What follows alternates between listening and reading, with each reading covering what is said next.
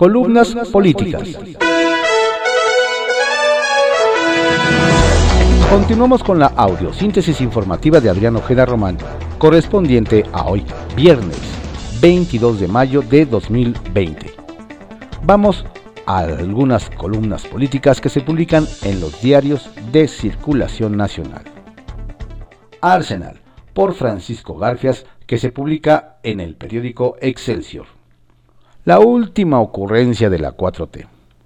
Vaya polémica levantó la iniciativa de la diputada de Morena Dolores Padierna para desaparecer 44 fideicomisos, entre ellos el Fonden, Fidecine y el destinado a periodistas y defensores de los derechos humanos. Eh, es una multimillonaria bolsa que, dice la diputada de Morena, estaría destinada a la atención de la pandemia del COVID-19 y sus efectos en materia de salud y economía pero también para apoyar con recursos a las familias a través de los programas sociales.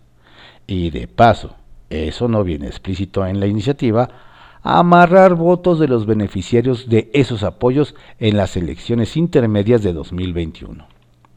El argumento de la vicepresidenta de la Cámara de Diputados es que el manejo de algunos de esos fideicomisos ha sido opaco, es una iniciativa que pretende dar continuidad a los objetivos de la Ley Federal de Austeridad Republicana. Permite eliminar la opacidad, la discrecionalidad y la nula rendición de cuentas que ha caracterizado a estas figuras financieras, explicó. Aclaró, sin embargo, que el objetivo para el que fueron creados no desaparece. A finales de 2018 existían 335 fideicomisos equivalentes a 878.7 mil millones de pesos.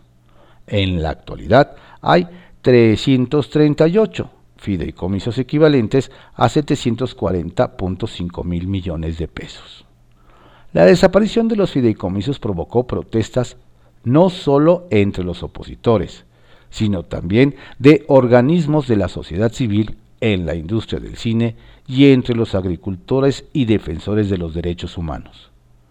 Uno de los primeros que brincó fue el dirigente nacional del PRI, Alejandro Moreno. Escribió en Twitter que desaparecer el Fonden es un acto de irresponsabilidad. No podemos permitir que Morena plantee ocurrencias de este tamaño un día sí y el otro también escribió.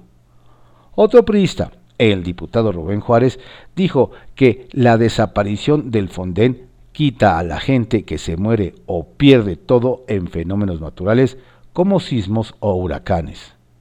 Estas cosas verdaderamente rayan en la locura, aseguró. Cada año tenemos alrededor de 11 sismos mayores de 5 grados y 7 u 8 huracanes según datos oficiales.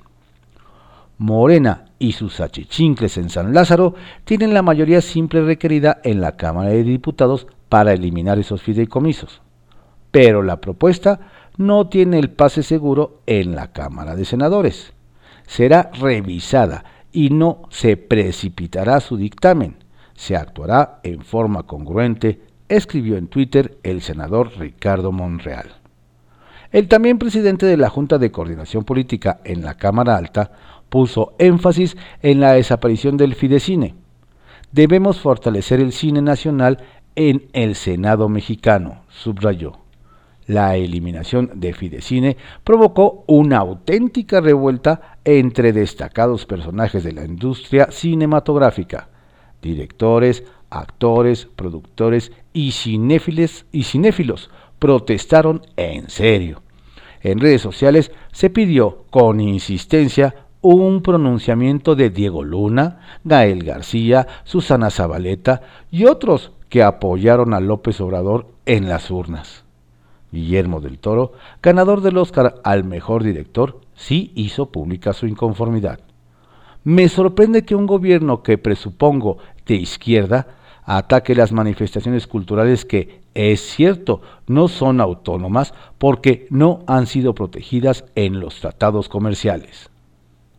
Alfonso Durazo también trae sus propios datos sobre homicidios dolosos. incurrió en imprecisiones en el más reciente informe sobre seguridad pública al reportar una baja en abril pasado, según la organización México Evalúa. Ese mes se verificó un promedio diario de 100.7 asesinatos cada 24 horas. Eso supone un incremento de 1.39% con respecto al mes anterior, según la organización. 100 asesinatos diarios. La cifra no necesita análisis ni sesudas interpretaciones. Habla por sí sola. El secretario de Seguridad Pública también dio cuenta de una disminución en la incidencia de secuestros y extorsiones, una caracterización que puede ser engañosa dada la altísima cifra negra para ambos delitos. 92.1 y 97.9% respectivamente. Se registraron ligeras reducciones en algunos delitos como secuestro y extorsión, pero no hemos logrado revertir la tendencia ni reducir los altos niveles de homicidios dolosos en el país, concluye México Evalúa. Sobremesa, por Lourdes Mendoza que se publica en el periódico El Financiero podría haber sido histórica, pero Morena, PT, PES y Verde no están a la altura. Hoy les traigo la crónica histórica de la primera sesión virtual de la Comisión Permanente en los tiempos de COVID. Pasará la historia por ser una sesión inútil, porque habiendo las condiciones, estando dentro de los rangos que permitiría la Secretaría de Salud para poder sesionar, estamos haciéndolo en una forma virtual donde no se puede votar cosas. ¿Qué forma la de Morena de desperdiciar la oportunidad para ayudar a los mexicanos? Dijo el panista veracruzano Julen Rementería. También comentó que la sesión se hizo virtual por un capricho desde la presidencia y sus aliados, quienes no quisieron sesionar presencialmente para apoyar a la sociedad por el impacto social y económico del COVID-19. ¿Cómo les piden quedarse en casa sin ayudarlos? Y cerró aún más fuerte. Está muriendo la gente por la pandemia sin que se esté aplanando la curva. Los hospitales están llenos y muchos no tienen para mantener a sus familias. Los temas se tienen que discutir de forma presencial y resolver aquellos que no hace el Ejecutivo. Así o más claro.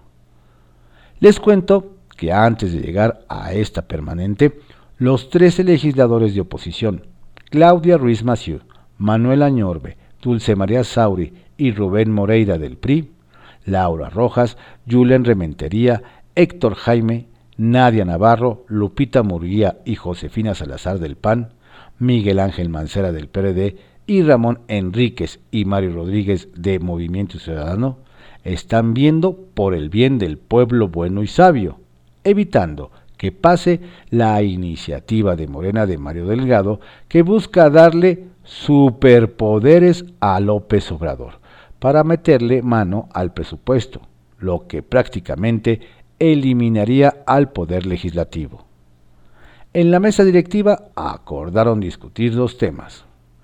Estos fueron Rápido y Furioso, operativo que sucedió entre 2006 y 2011, y la oposición planteó lo de impactos sociales y económicos del COVID. ¿Qué con las prioridades? La priista Dulce María Sauri también estuvo extraordinaria y palabras más, palabras menos, dijo que fue un abuso de autoridad lo hecho por AMLO y Rocío Nale al cambiar las reglas del juego por lo que la electricidad nos costará más. No alientan ni protegen las energías renovables e impiden que el país cumpla con sus compromisos nacionales e internacionales para reducir emisiones de contaminantes y combatir el cambio climático. Por lo que exigió se deje sin efecto de manera inmediata dicho acuerdo. Estamos frente a un acto de autoridad que retrocede al país a la década de los setentas, que viola la ley y los derechos de quienes han confiado en México. Laura Rojas, presidenta de la Cámara de Diputados, informó que 120 legisladores de seis grupos parlamentarios, como Marta Tagle, Lorena Villavicencio y Verónica Juárez, presentarán un punto de acuerdo por el cual se exhorta al Ejecutivo Federal a otorgar un apoyo de 3.746 pesos al menos por tres meses a las personas que hayan perdido sus ingresos por el COVID-19. Dolores Parierna, genio y figura, dijo que quiere, claro, mediante una iniciativa, extinguir 44 fideicomisos. Sí, incluye el FONDEM, el Fondo para atender los desastres naturales como los huracanes que están a 3, 2, 1 de llegar. Que es que para tener dinero y enfrentar la crisis, ¿no sería mejor detener los caprichos faraónicos como Santa Lucía, el tren Maya y dos bocas? Ojo, costarán al menos dos puntos del PIB. Ah, y se le fue a la yugular a Felipe Calderón por el programa Rápido y Furioso. Claudia Ruiz Massieu también fue muy clara. Qué bueno que quieran saber del operativo Rápido y Furioso, pero hoy estamos enfrentando la peor pandemia de, de, la historia y en México y miles de mexicanos se enfrentan al desempleo o contagiarse o hasta morir. ¿En verdad hoy es tiempo de ese tema? En cuestión de salud, el senador de Movimiento Ciudadano Ramón Enríquez indicó que cada día 400 profesionales de la salud se contagian, por lo que propuso apoyarlos. Deben tener derechos a la salud, atención médica y a la seguridad social.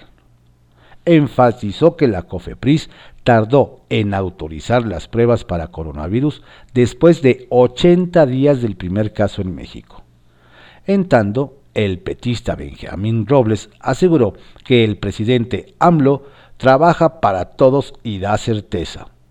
Dijo que el tamaño de la oposición es el tamaño de sus iniciativas, pero que por ellos Morena, PT, Verde y PES, y escuchen bien, a la caída del neoliberalismo el pueblo estará muy bien y feliz.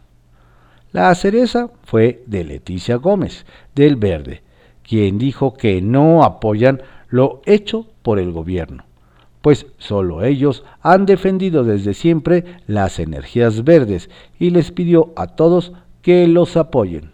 Pero, ¿qué no el verde hoy no es el socio, ah no, comparsa de Morena?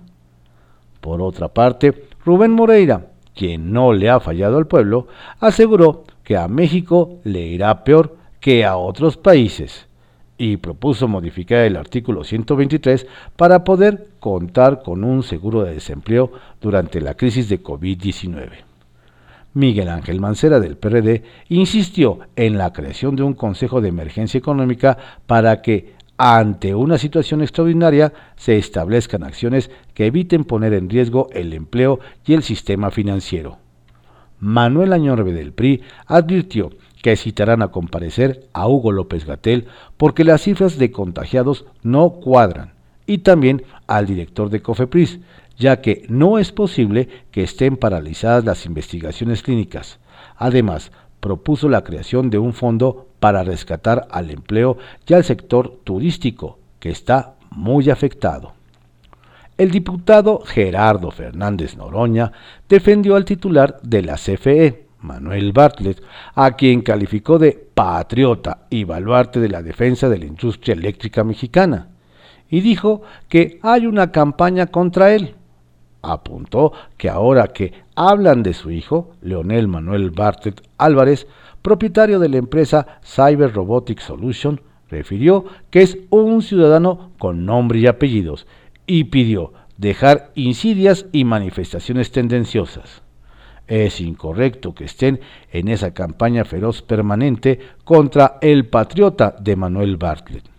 Sin duda, es cierto que algunos no tienen padre y sobre todo otros no tienen madre, pero finalmente son o fueron los hijos de alguien. Entonces sí se vale referirse así a las personas. Corolario. Saquen ustedes sus conclusiones y piensen que el Congreso se renueva el 6 de junio de 2021 y que ya existe la reelección. ¿Nos quedamos así o cambiamos? Estrictamente personal, por Raimundo Rivapalacio, que se publica en el periódico El Financiero. Los miserables de la 4T. Carmen Aristegui tuvo que utilizar unos minutos en su noticiero de radio matutino del miércoles para hacer una aclaración sobre su vida personal. No tenía por qué hacerlo, dijo, pero hay una campaña en las redes sociales desde hace casi 10 días, entrometiéndose de manera dolosa y mentirosa en su vida personal que afectó a su hijo. Y eso la obligó. Los ataques se dieron después de haber difundido una investigación conjunta con Signal Lab y Artículo 19 sobre cómo desde Notimex habían lanzado una campaña contra siete reconocidas periodistas, y la cual trascendió el ámbito de lo periodístico y lo político. Se necesita ser miserable para transgredir toda norma.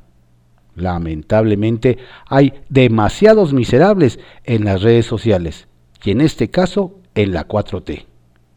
Aristegui ha sido una comunicadora consecuente y aunque fue criticada por el periodo de gracia que le dio al presidente Andrés Manuel López Obrador, con quien simpatizaba, mantuvo su independencia.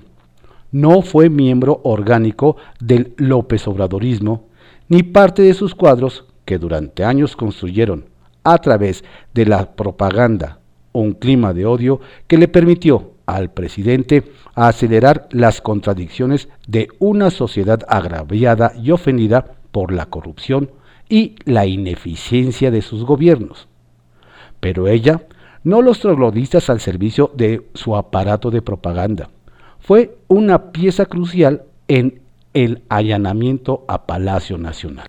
La investigación que hizo su equipo sobre la Casa Blanca provocó que la aprobación del presidente Enrique Peña Nieto tuviera un desplome casi vertical, a lo que se añadió un humor social tan adverso al régimen que los expertos en opinión pública, temprano en la campaña presidencial de 2018, no dudaban que López Obrador ganaría las elecciones y solo discutían por cuántos puntos sería.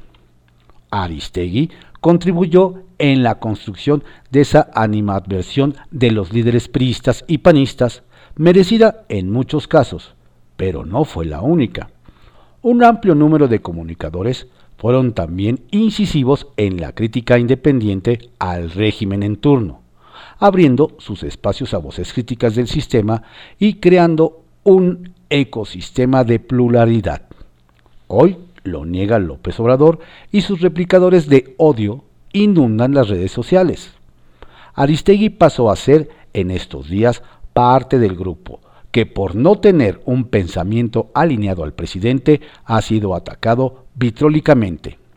El rencor babea en las redes contra periodistas como Ciro Gómez Leiva, Carlos Loret o Joaquín López Dóriga, que por años, como Aristegui, han abierto la arena pública para la discusión de las ideas, chocando públicamente no pocas veces entre ellos mismos, pero con la información nunca descalificación.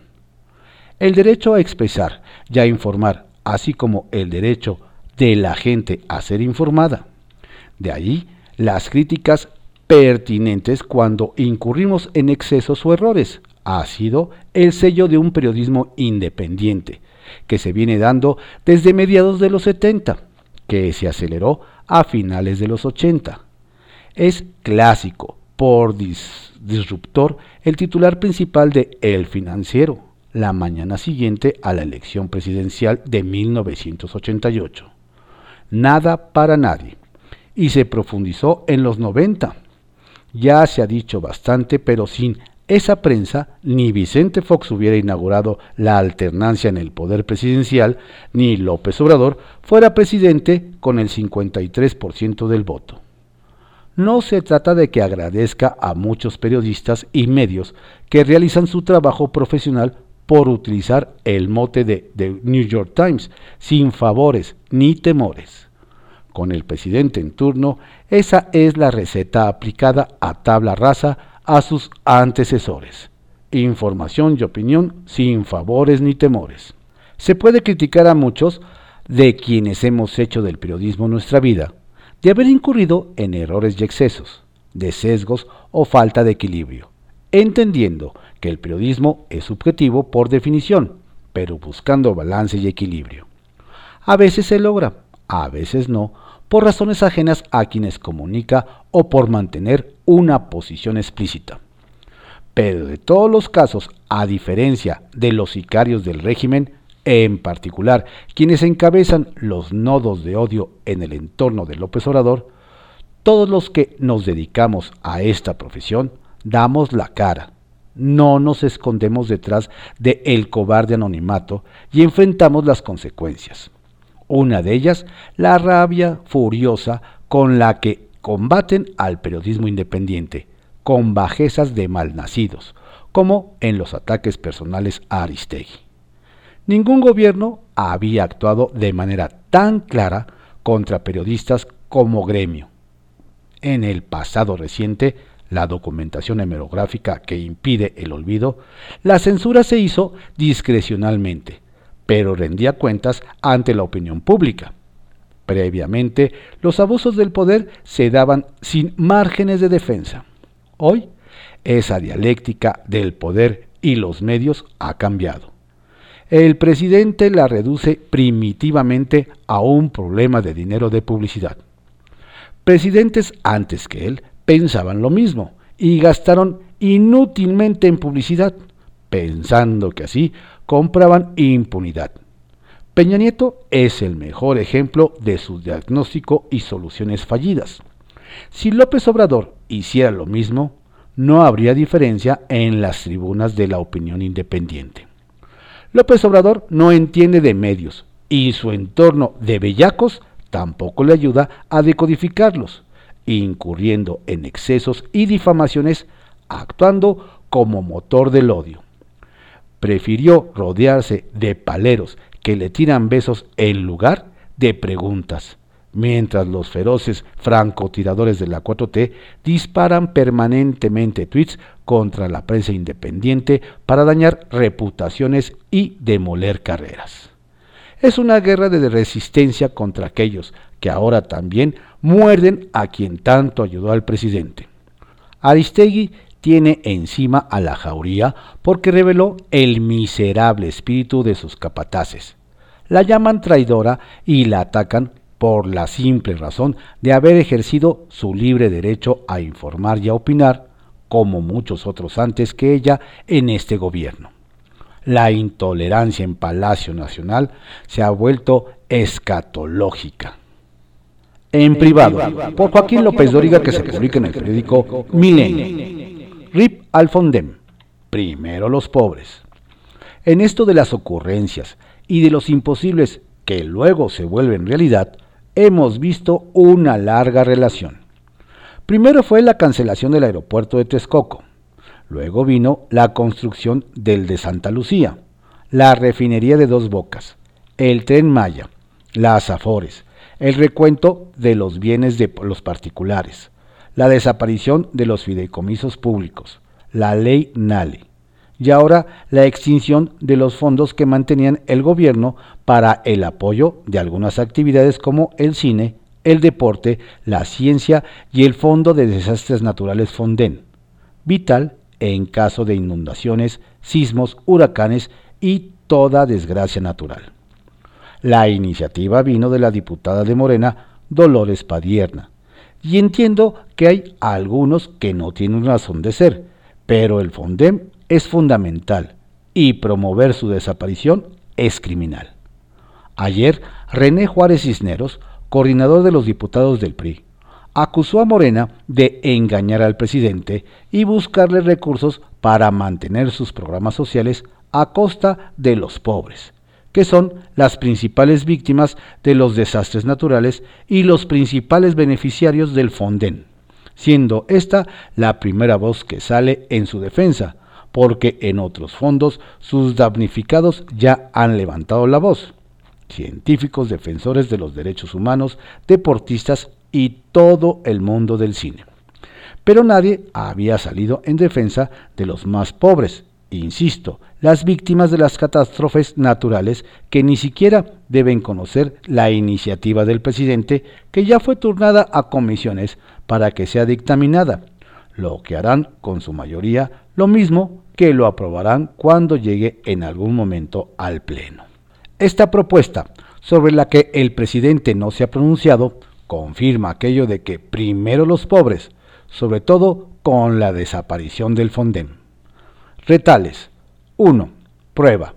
No, hasta ahora no le han hecho la prueba de COVID-19 a López Obrador, no obstante pertenecer al grupo de vulnerabilidad por la edad y antecedentes de salud, la hipertensión.